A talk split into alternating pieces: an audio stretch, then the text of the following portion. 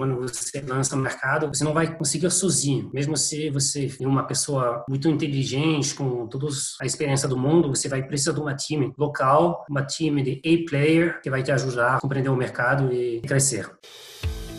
Olá, eu sou Rafael Marino, diretor de marketing da Exceed. Seja bem-vindo ao Na Linha de Frente, um podcast feito com investidores e grandes executivos de startups do país. Aqueles que estão de fato na linha de frente tomando as decisões mais difíceis de uma empresa. Com muitas dicas e histórias exclusivas, aqui você vai descobrir como fundadores e líderes das maiores startups do Brasil enfrentaram os grandes desafios de crescer uma empresa, como o crescimento inicial, a escalabilidade, a gestão em períodos de crise e principalmente a busca pelo investimento. Esse podcast é produzido pela Exceed, a primeira plataforma de investimentos online em startups do Brasil. Ah, um último detalhe antes da gente começar. Sabemos que muitas vezes a gente precisa errar para poder evoluir, e nesse programa não será diferente. Portanto, vou te pedir um favor. Caso tenha gostado do episódio, vai ser muito legal se puder compartilhar ele no seu Instagram. E marque arroba Investimentos. E-Q-S-E-E-D Investimentos. Nos diga o que achou. Ficaremos super felizes em saber suas opiniões e principalmente suas críticas. Então, vamos lá? Aproveite esse episódio. Felipe, muito obrigado pela sua participação aqui no nosso Da Linha de Frente. Sensacional poder contar com uma pessoa liderando uma empresa enorme como a Lala Move, um unicórnio asiático. Hoje a gente também está contando com a participação do nosso diretor operacional, Eduardo Castro. Acho que ele vai ajudar bastante. O cara que tem uma quantidade infinita de conhecimento aí com as experiências que ele já passou e hoje em dia ele lidera as operações da Exceed. Então, super prazer ter você aqui, Felipe Baita Obrigado a você. Bem, vamos lá, só para fazer uma rápida introdução aí sobre o Felipe, sobre a Lalamove. A Lalamove é uma logtech mas é uma logtech ah. focada em deliveries que foi fundada em 2013 lá em Hong Kong pelo Xing Shou. Ele foi graduado em Stanford, assim como vários outros empreendedores que tiveram aqui na linha de frente, uma faculdade super incrível. Um unicórnio asiático que recebeu mais de 460 milhões de dólares de investimentos. Né? É, ano passado recebeu na Série D uma rodada de 300 milhões, é, liderado tanto pelo Hill House Capital Leading e também Sequoia China. A Lala Move ela tem cerca de 25 milhões de usuários e 3 milhões de entregadores em mais de 200 cidades, como China, Índia, Vietnã, Tailândia. E há pouco mais de três meses, certo, Felipe? No ano passado, no finalzinho do ano passado, começou suas operações aqui no Brasil, o aplicativo de delivery que realiza entregas. Tanto Rio de Janeiro quanto São Paulo, Isso. eu sei que você tem, vocês têm planos aí grandiosos para 2020. Eu acho que a pandemia mexer um pouco com as estruturas, mas ela basicamente conecta pessoas a motoristas e parceiros encomendas que podem ser levadas diferentemente por outros veículos, motos, vans, combis, fiorinos, carretas. O negócio é entregar está presente em mais de 200 cidades do mundo e chegou aqui com o Brasil com o Philip atuando na liderança dessa expansão na América Latina. Philip, super prazer novamente, um cara que tem várias experiências interessantes, seu background. Conta um pouquinho pra gente sobre você, Philip, sobre a sua entrada na Lala Move. Prazer de novo novo, obrigado por me receber. Então, eu entrei na Lalamove dois anos e meio atrás, depois de uma primeira experiência num startup também, que se chama Foodpanda, que é tipo o Rappi, o iFood na Ásia. Estava fazendo operação lá e depois eu mudei para a Lalamove na expansão na Ásia do Sul. Então, ajudei com a expansão em várias cidades, como Hanoi, Cebu, Jakarta. Eu fiz isso para mais ou menos um ano e meio e depois chegou esse projeto de expansão para o Brasil. E porque eu já morei no Brasil no passado, eu já fiz a expansão para a Move, eu tinha o, o perfil bom para seguir esse projeto. Então, em julho do ano passado, eu cheguei uh, no Brasil com o meu chefe, uh, que lidera a expansão na América Latina inteira. A gente começou com, com São Paulo, com certeza, e um mês depois a gente foi para Rio de Janeiro. E faz agora quase um ano que a gente está lá, é bem feliz, receber um, um sinal bem positivo do mercado até agora. Uma curiosidade que a gente tem, Felipe, como é que é você liderar, tocar uma expansão dentro de um país que é diferente, tem uma cultura diferente da sua, por exemplo, você é francês e a Lala Move também tem uma outra nacionalidade. Quais que são os pilares que vocês costumam abordar quando vocês estão realizando uma expansão dessa? Tentando ficar um negócio mais em uma cultura diferente, às vezes com hábitos de consumo diferentes, uma força de trabalho também com características muito distintas. Né? Não é a primeira vez que eu estou fazendo isso, tipo, pensando num país que não é o meu, eu já fiz isso no Vietnã, eu já fiz isso na Indonésia e no, na Filipina. Então, cada vez, eu acho que é muito importante se lembrar que você não está no seu país. Vai ter coisa que você não conhece e que você não vai compreender. Então, você tem que guardar essa humildade, tem que se lembrar que você não vai saber de todo e que você vai precisar pessoas locais, contratar pessoas locais e escutar eles. Eles vão te ajudar a compreender o mercado. E se você faz isso bem, se você escuta, vai dar certo, porque no final, eu acredito que uh, tem diferença sim no mercado do último quilômetro, no Brasil e na Ásia, tem diferença sim, mas no final das contas, tem mais coisa parecida. O usuário estão procurando mais ou menos a mesma coisa. Essas pequenas diferenças que você vai perceber, você vai conseguir uh, se adaptar se você escuta sua time locais e fica com uma guidade. Bacana, Felipe. Então, basicamente, é, é até uma questão de humildade, né? De você não querer chegar entrando com o pé na porta, assim, entendendo a cultura local, entendendo as pessoas pessoas que estão te ajudando de forma local nesse crescimento. Agora, uma dúvida: você, nascido na França, morou boa parte da sua vida na França e acabou indo para a China, né? Começou lá trabalhando no Food Panda, que falou que é um grupo de entregas e delivery. E muita gente também pensa nisso, né? Muitos jovens que têm a possibilidade de estudar fora, de fazer um mestrado fora. A gente vê isso nos empreendedores aqui no Brasil que lideram startups de sucesso, fizeram um MBA fora. Como é que é ir para a China para trabalhar sendo francês, que ajuste cultural teve que ser feito, diferença de hábito, como foi se relacionar. A gente viu até no Oscar, né, que quem ganhou o documentário foi o American Factory, que foi até a implementação, a compra de uma empresa por parte chinesa e a luta do dia a dia de conseguir fazer com que uma empresa chinesa funcionasse nos Estados Unidos com as diferentes formas culturais de lidar com as pessoas, com os empregados. Quais foram os aprendizados, cara, que você teve por ir trabalhar na China, né? Que tem um país que tem uma perspectiva completamente diferente em termos de tudo, business, relacionar, cultura, enfim. Como foi essa experiência? Uhum. Primeira coisa que eu quero dizer para todo mundo que tem essa oportunidade de ir trabalhar fora, se você quer e você tem a oportunidade, vai, porque realmente essa decisão de ir trabalhar na Ásia é uma das melhores decisões que eu fiz na minha vida. Eu aprendi muito, descobri muita cultura diferente. Também ser na Ásia nessa época estava maravilhoso, porque é uma região muito dinâmica, tem muitas startups que estão se desenvolvendo lá. Várias das super apps que a gente descobrindo aqui no Brasil, como o RAP, já existe desde vários anos lá na Ásia. É claro que você tem que se adaptar. Eu vou falar coisas que são um pouco caricatural, mas o francês, por exemplo, a gente tem essa dominância de ficar muito direto. Se a gente tem uma coisa que a gente quer dizer, a gente vai dizer. Na Ásia, você não pode fazer exatamente isso. Você pode ofender pessoas, você tem que falar com mais cuidados. Tem coisas assim que você tem que ficar com cuidado, mas no final das contas, eu sempre gosto de trabalhar com pessoas que, que trabalha bem, que cuida dos outros. Então, mesma coisa que eu falei do lado do negócio, tem mais coisa parecida que diferença. Por isso é mais do lado humano, do lado do negócio. Cada mercado são diferentes. Se você quer um exemplo, partículo, por exemplo, quando a gente foi para o Vietnã, a gente descobriu que a sensibilidade das pessoas lá para a promoção, por exemplo, se você está fazendo desconto nas entregas, a sensibilidade das pessoas é muito maior. Mesmo para pessoas físicas, você vai criar uma demanda para entregar. E isso não é uma coisa que a gente percebe em outro país. Se você não precisa de entregar alguma coisa, não é porque uma promoção acontece que você vai entregar alguma coisa. No Vietnã acontecer ser diferente. Então tem sempre essa coisa específica de cada mercado que você vai descobrir chegando lá, mas no final é nada demais. Todos os nossos usuários sempre procuram para um parceiro que vai dar uma qualidade de serviço boa e um preço econômico. Eu acho que a dúvida de todo mundo bem atual é como que vocês estão lidando com a pandemia. A pandemia tem visto que negócios de logística, entrega, compras online foram impactados de certa forma de uma maneira positiva, né? Como vocês estão vendo que isso já impactou o business de vocês com a mudança de hábitos, talvez a maior procura das pessoas pela compra online, porque muitas que eram resistentes foram obrigadas a acabar com essa resistência, né? Como vocês estão vendo isso? Eu acho que tem dois lados. O primeiro lado e o lado humano. Agora toda a nossa equipe está trabalhando em casa, então a estrutura da empresa manter as pessoas engajadas, no final das contas, pessoas. A Aranamove no Brasil é uma empresa nova, a gente tem apenas um ano, tem várias pessoas que chegaram nos últimos meses. Então, a gente tem que manter essa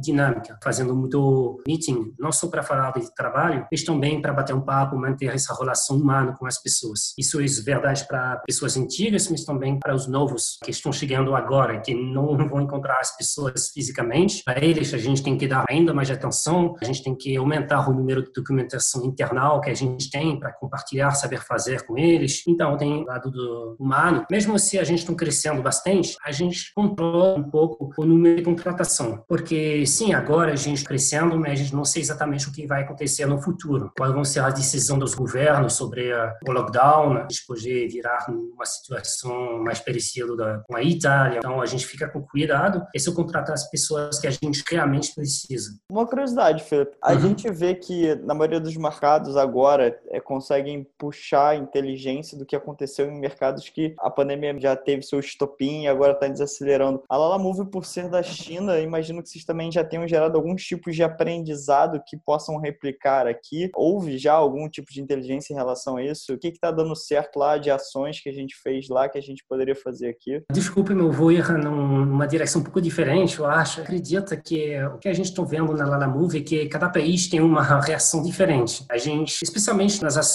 do governo. Então, tem país onde as entregas param totalmente, a gente perder 95% do nosso negócio para alguns meses. Tem país onde a gente vê um crescimento de 200% de nossos negócios, alguns segmentos. Então é muito difícil olhar para um país e acreditar que vai acontecer exatamente a mesma coisa. Por exemplo, entregas de comida e bebida. Isso é uma coisa que aumenta em quase todos os países. E a gente está vendo isso também no Brasil, então a gente tornou nosso foco, que estava mais em o que a gente chama de quatro rodas, que são os veículos grandes, como o Fiorino, o Vulcan. Isso estava nosso foco no Brasil desde o início. A gente diminuiu isso para focar mais em entregas de bebidas, comidas, que a gente tava, já estava fazendo, mas não era nosso foco. É, repriorização né, do business de acordo com os impactos que estão rolando. Entrando um pouco no assunto que você até puxou aí sobre super apps, apps e tal, a China ela é considerada um benchmark global quando o assunto é mobile, né? São, digamos assim, que é o país mais avançado nesse quesito. E lá os super apps já são tendência. Você até citou, e se eu não me engano, o WeChat deve ser talvez o maior player lá na China, que você consegue fazer toda a sua vida utilizando um aplicativo só, basicamente. Aqui no Brasil a gente tem talvez o Rap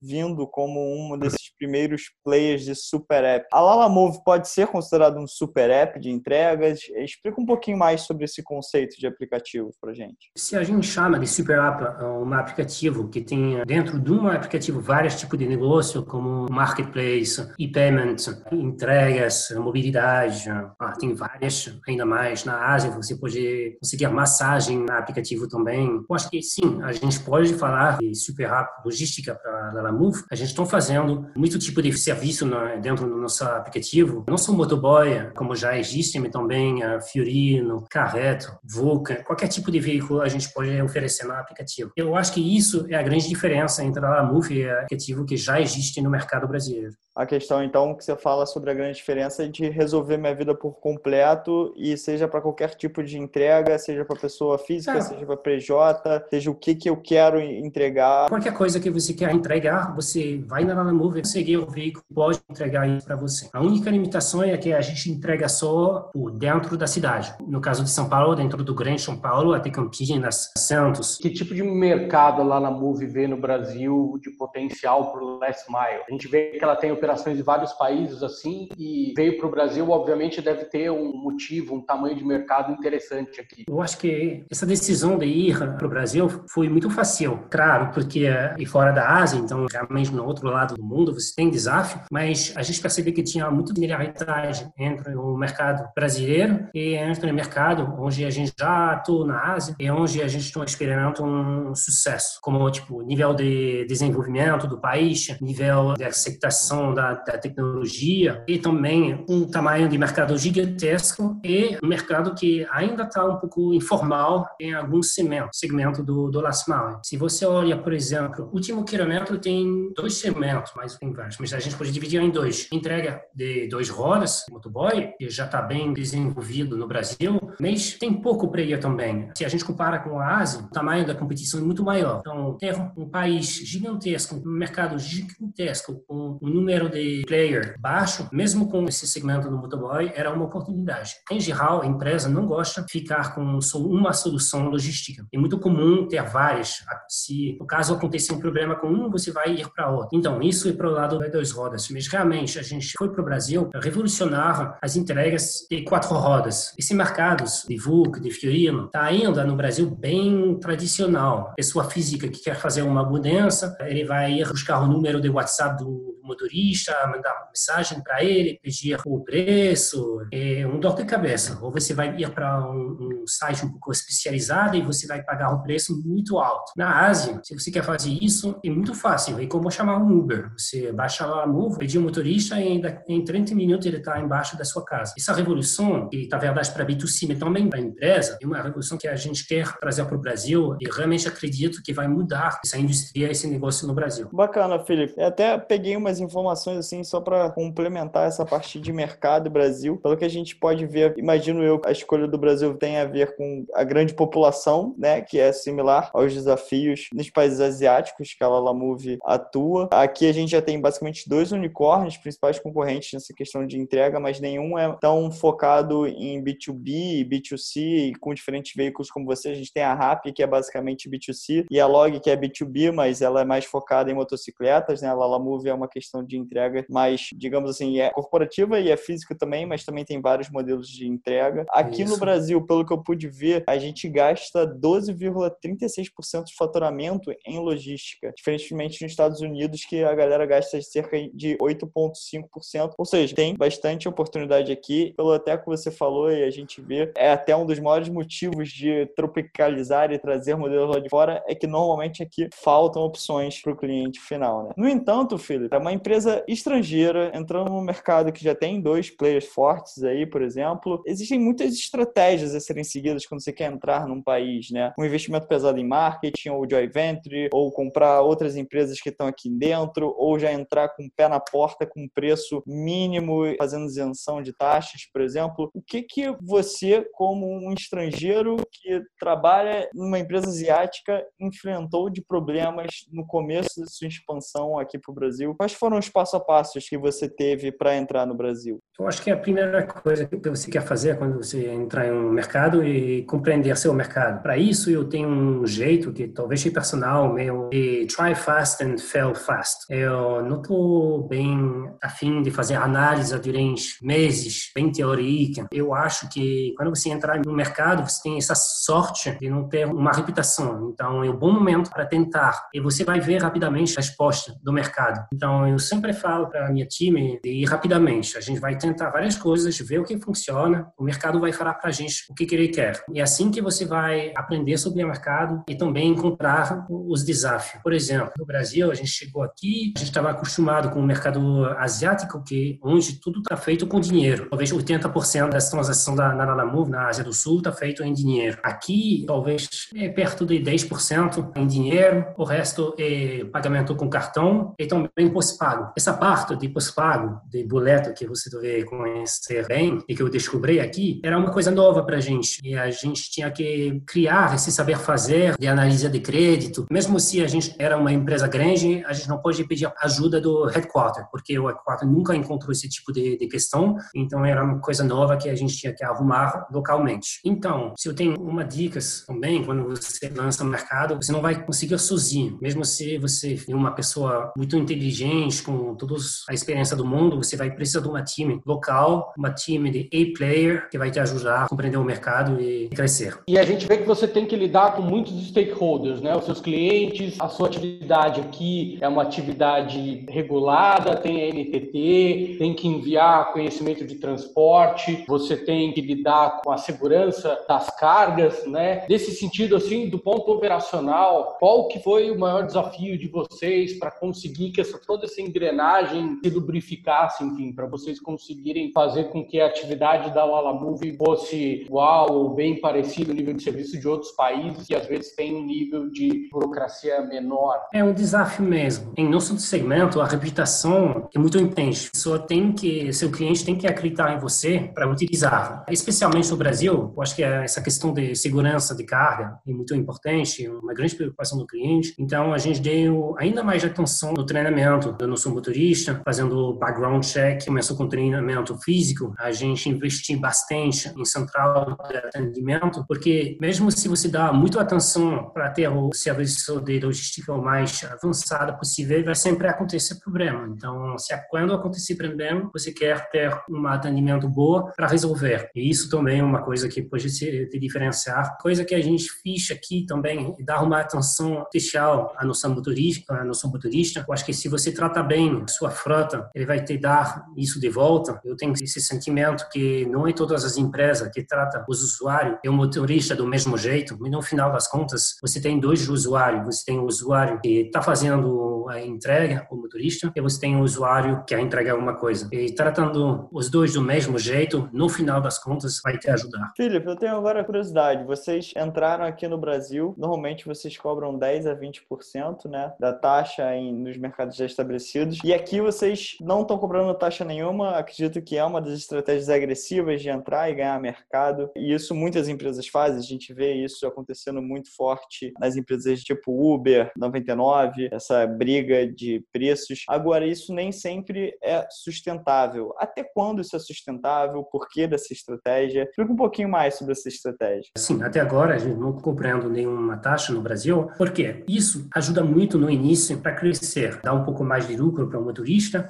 Quando você chega num país, os motoristas não te conhecem, você tem nenhuma reputação. Então, se ele tem dois pedidos, um do outro aplicativo, um da Move, ele vai normalmente escolher a pedido da outro aplicativo que ele já conhece, ele já está acostumado. Então, isso é uma maneira de aumentar o nível de serviço que você vai oferecer para seu cliente. E o nível de serviço no início é coisa muito importante, porque você não tem reputação, você tem que provar que você pode entregar esse nível de serviço. Mas também fazer isso no início custa muito menos que fazer isso depois, porque quando você está fazendo pouco entrega, no final das contas, você não vai receber muito dessa taxa, de qualquer jeito. Então, eu acredito que realmente vale a pena aumentar seu nível de serviço, crescer, conseguir uma densidade de pedido, aumentar a fidelidade dos motoristas e depois só começar a cobrar. Quando os motoristas já estão acostumados a trabalhar com você, quando você tem uma frota maior, uma densidade de pedido maior. Na nossa indústria, densidade é uma coisa muito importante. Aqui eu ia pouco nas detalhes, mas quando você tem uma densidade de pedido grande, a sorte que um motorista está perto do pedido quando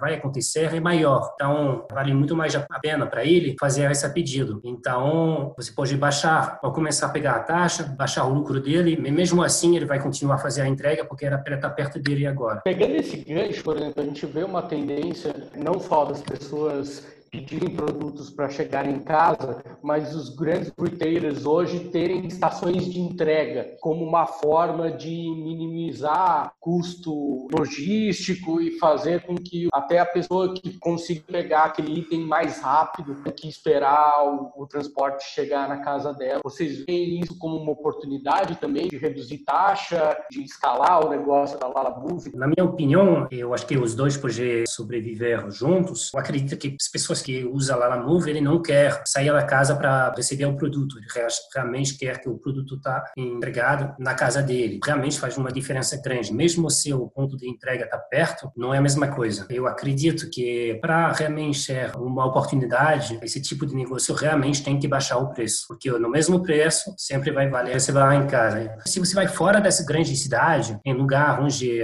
o entrega de último quilômetro está mais caro e mais complicado também, lá talvez vai ser uma oportunidade maior para esse tipo de, de mercado. Para a Laramuva, a gente não tem eh, isso na, na, nossa visão agora, mas não é uma coisa impossível para o futuro, certeza. Vê muita startup que tem delivery, que tem entrega, muito alavancada no aplicativo de celular mesmo, né? Esse negócio do aplicativo é para o cliente B2B tem a mesma importância? O cliente B2B também usa bastante o aplicativo ou ele geralmente é via site, via um contato mais físico com o time de vendas da Lala Move? Como é que é que esse primeiro relacionamento desse cliente B2B? É engraçado que você pergunta isso, porque isso é uma grande diferença entre a Ásia e o Brasil. Na Ásia, B2C, B2B, todo mundo usa aplicativo. Talvez só 10% apenas, depende do país, 10% até 30% usa o site para fazer entregas. No Brasil, mais de 80% das nossas entregas são feitas feito no site, porque a gente se foca muito em B2B e aqui B2B usa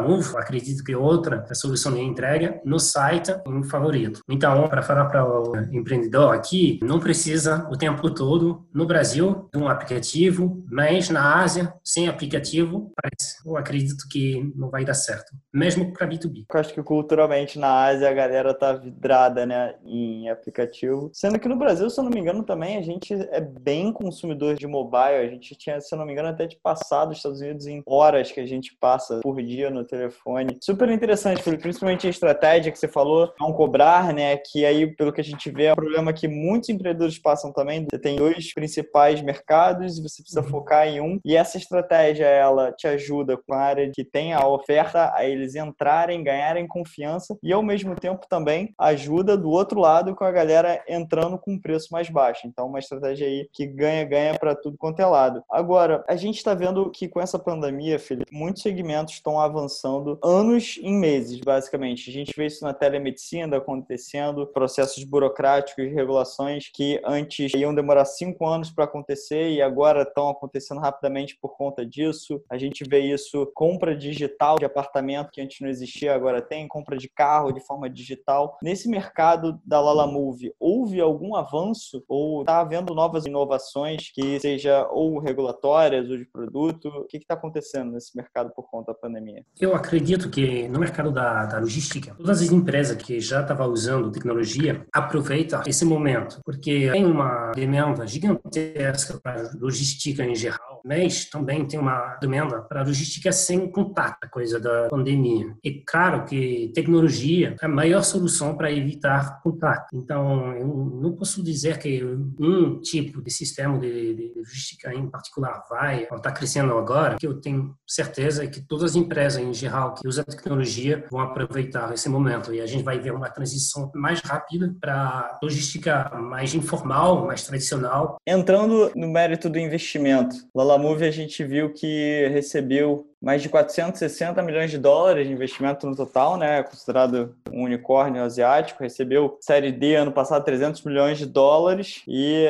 uma coisa interessante que eu queria saber é que atualmente a gente está falando muito sobre as startups camelos, que é basicamente startups que focam mais na lucratividade do que num crescimento, que são mais atentas aos custos, que têm a característica de conseguir sobreviver no deserto e estar tá preparada para isso, diferentemente de toda a áurea que existe por trás dos unicórnios, que normalmente são empresas que focam tudo no seu crescimento, não priorizam tanto a lucratividade, mas sim o crescimento da empresa com base, enfim, ganhando mercado, expansão. Como está sendo a estratégia da Lala Move nesse sentido? Ela está ainda pisando no acelerador, indo com tudo, crescimento de base, crescimento geográfico, ou ela não? Ela falou, opa, calma aí, é hora de vamos repriorizar esses projetos aqui, vamos, calma, congelar as contratações, vamos ver o que, que vai acontecer. Como é que está sendo isso para a Lala Move? Muito bom que você perguntou isso, porque a primeira coisa que eu quero dizer é que a Move nunca fui uma dessa empresa que joga dinheiro fora da janela. A gente nunca fiz marketing muito forte, promoção para geral. Não é uma coisa que a gente gosta de fazer. Eles conseguem provar que eles estão crescendo. Então, mais que você está crescendo, mais dinheiro você recebe. Você só vai receber se você prova uh, seu sucesso. Desde o início, saber fazer negócio com um volume de dinheiro limitado. Então, para a gente, acho que essa pandemia não vai mudar muita coisa, porque nós estamos gastando muito dinheiro. É claro que a gente está gastando, mas a gente recebe bastante dinheiro com a CRD, a sustentabilidade, uma situação financeira saudável. Então, a gente vai continuar a investir em tecnologia, vai continuar a contratar software engineer, desenvolver nosso produto e também vai continuar nossa expansão. A gente está indo agora para os Estados Unidos, a gente começa a contratar agora. Também no ano que vem a gente vai continuar nossa expansão na América Latina. Então, a gente vai continuar a fazer o que a gente está fazendo desde o início. Eu acredito, eu não estou falando isso que eu estou trabalhando lá, mas realmente acredito que a Lalamuf se comporta como um camelo desde o início, quando tinha toda essa loucura na direção do crescimento a qualquer custo. Nunca segui esse direcionamento. Então, a gente tem essa sorte que o mercado das entregas está crescendo nesse momento. A gente não, tem nenhuma razão de mudar nossa estratégia. Você acha que isso é um mindset diferente já culturalmente entre chineses e ocidental, por exemplo? Mindset parecido com a Toyota, né? A Toyota, pelo menos aqui no Brasil, foi uma montadora que cresceu com austeridade, pequenininha, mas manteve um crescimento sempre ali estável. Outro dia eu acho que no podcast da Harvard Business Review tem um monte de coisa interessante lá e eu tava falando com uma professora de Harvard que dá matéria de marketing e ela fez um case quando ela foi para a China, como era diferente, como as pessoas pensavam em marketing diferente do Ocidente. Quando ela propôs um case para a turma que tinha que crescer uma empresa, os alunos americanos eles já pensaram em todo o investimento de marketing, os canais que teriam que apostar e não sei o quê, e os chineses já pensaram de uma forma completamente diferente. E até a sugestão do exercício é crescer sem gastar. E aí os chineses têm uma pegada muito mais de gamification, de você fazer isso através do próprio business e não ter que ficar investindo toneladas. Você vê essa diferença de mindset cultural entre a China e os Estados Unidos no de crescimento? Sim, eu acredito que uma das razões é isso. A gente tem uma liderança chinesa. Eu acredito que isso impacta o mindset da empresa toda. Eu acho que eu, se eu for para uma empresa e ia me falar de gastar, talvez minha mindset seria diferente. Agora eu tô 100% alinhado com o jeito da Lala Move. Aprendi muito a crescer com pouco. Eu acho que no final, o seu maior vendedor, a sua área de operação. Se você tem uma operação boa, o boca a boca vai te ajudar a crescer mais que o marketing do mundo. É isso que a gente quer fazer agora no Brasil, eu acho que a gente está conseguindo. Tem alguma inovação que estava incubada dentro da Lala Move que vocês aproveitaram essa época de pandemia já para fazer um teste. A gente vê muita empresa que tinha ali projetos engavetados que falou, poxa, é a hora, é a oportunidade, vamos desengavetar e já vê nós mesmos na Exceed, a gente está fazendo vários testes de outras coisas que pela velocidade do mercado anterior a gente não conseguiria, agora a gente está colocando para frente. Eu acredito que não. A gente ainda tem um backlog eh, gigantesco de feature que a gente tem que desenvolver. A gente vai continuar se focar nisso. A gente está crescendo com o produto atual, a gente cresceu crescer 100% no Brasil em março, a gente vai crescer mais que 100% nesse mês. A gente não precisa de coisa nova para crescer, então a gente vai focar nos projetos antigos. A única coisa que a gente fez no Brasil realmente de produto para a pandemia tem talvez dois. A gente parou de fazer palestra física para motorista, para diminuir o contato. Agora está tudo online. Antes os motoristas podem escolher se ele quer fazer a palestra online ou física. E a segunda coisa é a gente abrir uma nova opção no aplicativo. O usuário pode dar uma gorjeta para o motorista para apoiar ele durante essa época de coronavírus. Então tem essa opção, você pode escolher dois reais, cinco reais ou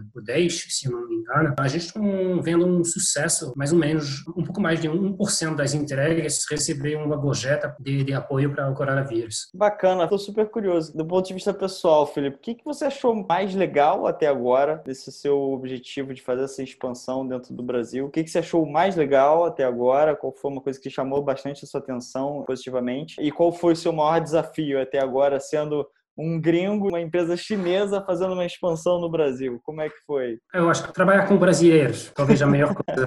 Tem duas coisas que eu gostei bastante. Primeiro é o nível de profissionalismo que eu encontrei aqui. Tem muita pessoa muito profissional, uma surpresa bem boa. Isso é a primeira coisa. E também gente muito legal, bem, bem aberta, de um jeito único. Então é muito fácil encontrar pessoas quando está sozinho, novo, numa cidade. Você fica confortável muito rapidamente. Encontrar várias pessoas. Então isso foi bem legal. Na verdade, eu acho que eu tinha sorte. Todos os desafios que a gente encontrou, nosso time conseguiu resolver em pouco tempo. Então, tem sempre coisa acontecendo. A gente eh, encontrou roubo no início, roubo de carga, a gente encontrou fraud, sempre tem nova coisa, novo problema, mas cada vez aconteceu uma vez, a gente conversa com a time, se arruma e vira resolvendo esse problema. Então, tem várias coisas pequenas que acontecem, eu não posso falar de uma coisa que realmente ficou problema e um desafio para meses. E os vinhos, Felipe? Os vinhos aqui estão de acordo? Não, é caro e não é bom. não, é, é desafio, vinho, então. Vinho do Chile. Lá tem, tem vinho bom. Me fala uma coisa, cara. Quais foram os livros que mudaram sua vida, que, que você leu e você leva de ensinamentos hoje para essas conquistas que você tem, essas implementações bem-sucedidas que você faz? Então, é engraçado, mas tem um livro que eu realmente amei, e que eu li antes de, de viajar, é o livro de, de Zweig, sobre Fernando de Magalhães, que é a primeira pessoa que tinha a ideia e o projeto de fazer o turno do mundo. Eu amo em geral livros sobre pessoa com sonho incrível assim. Realmente acredito que ele é um empreendedor do passado. Ele tive esse sonho de fazer o, o do mundo. Ninguém fez isso antes, ninguém sabia se era possível ou não, mas ele acredita. Ele fez de qualquer jeito. Eu acho que a história dele, eu realmente recomendo esse livro. Ele encontrou mais desafio que todos os empreendedores. E sempre foi acima do desafio. Ele não sobrevive para ver o, o sonho dele realizado, mas ele realmente começa essa aventura que, que deixa isso possível. Bacana, Felipe. Fernão de Magalhães. Esse é o nome do. do Obrigado. Tá sonho, meu português. Não, acho que é, teu português está incrível para pessoa que tem pouco tempo né, aqui no Brasil é sensacional. Felipe, última pergunta aí, que é uma pergunta que eu normalmente ponho os executivos numa posição. Se você estivesse agora em rede nacional, o Brasil todo está olhando para o Felipe, principalmente os empreendedores, os investidores nesse momento. Qual seria a mensagem do Felipe para os empreendedores e para os investidores brasileiros nesse momento? Minha experiência em fazer a expansão, tinha essa sorte de fazer a expansão em vários países do mundo eu acho que eu tenho duas dicas para uma pessoa que vai fazer expansão num país que não é dele. Você nunca vai conseguir sozinho. Tem que focar na contratação de uma time muito forte para te ajudar. Nosso sucesso no Brasil, mas também em todos os países que, que eu fui, sempre fui direcionado para time e não para a pessoa que está fazendo a expansão. E a segunda dica, você nunca vai saber tudo. Mesmo se você faz todas as análises do mundo, se você demora três meses, quatro meses analisando o mercado todo, você não vai conseguir aprender tudo e talvez você até vai descobrir coisa errada. Então, a melhor maneira de entrar no mercado é entrar mesmo, fazer um negócio. Eu falei no início também, try fast, fail fast. Então, duas dicas, contratar uma time forte para te apoiar e try, entrar no mercado. Fantástico. Fail fast, foco em time, em pessoas, nada se cria sozinho, ninguém vai para frente sozinho. Felipe, muito obrigado pela Isso sua participação aqui na linha de frente. Obrigado a você. Obrigado, viu, Felipe? Um prazer. Edu, um prazer. muito prazer obrigado nosso. também. Vamos aí seguir a expansão, vamos crescer negócios. Espero que a Lala Move aí cresça no Brasil e que ajude e beneficie grande parcela da população com as suas entregas. Beleza, Felipe? Ótimo. Muito obrigado. Obrigado pelo seu tempo. Prazer em conhecer vocês. A gente já tinha ouvido falar da Lala Move. Vocês realmente são uma empresa de um valor imensurável, não só valor capital, enfim, mas de pessoas, né? A gente vê vocês têm uma interação interação muito grande com motoristas, com quem utiliza o serviço. Isso é fantástico, esse cuidado pelas pessoas. Um prazer. Tchau, tchau, tchau vocês. Muito obrigado por ouvir o Na Linha de Frente, podcast produzido pela Exceed. Espero realmente que esse episódio tenha gerado valor para as suas futuras decisões. E vamos deixar todos os materiais que foram citados bem aqui na descrição. Caso tenha gostado, adicione o Na Linha de Frente em sua lista de favoritos para receber a notificação do próximo episódio. Ah, seus feedbacks serão muito bem-vindos. Queremos saber a sua opinião. Compartilhe esse podcast em seu Instagram marcando arroba Investimentos. É que S-E-E-D Investimentos. E nos diga o que achou. É fundamental saber suas opiniões e críticas para tornar o Na Linha de Frente cada vez melhor. Para ficar atento nos próximos episódios, não esqueça de adicionar o Na Linha de Frente em sua lista de podcasts favoritos. Obrigado pela audiência.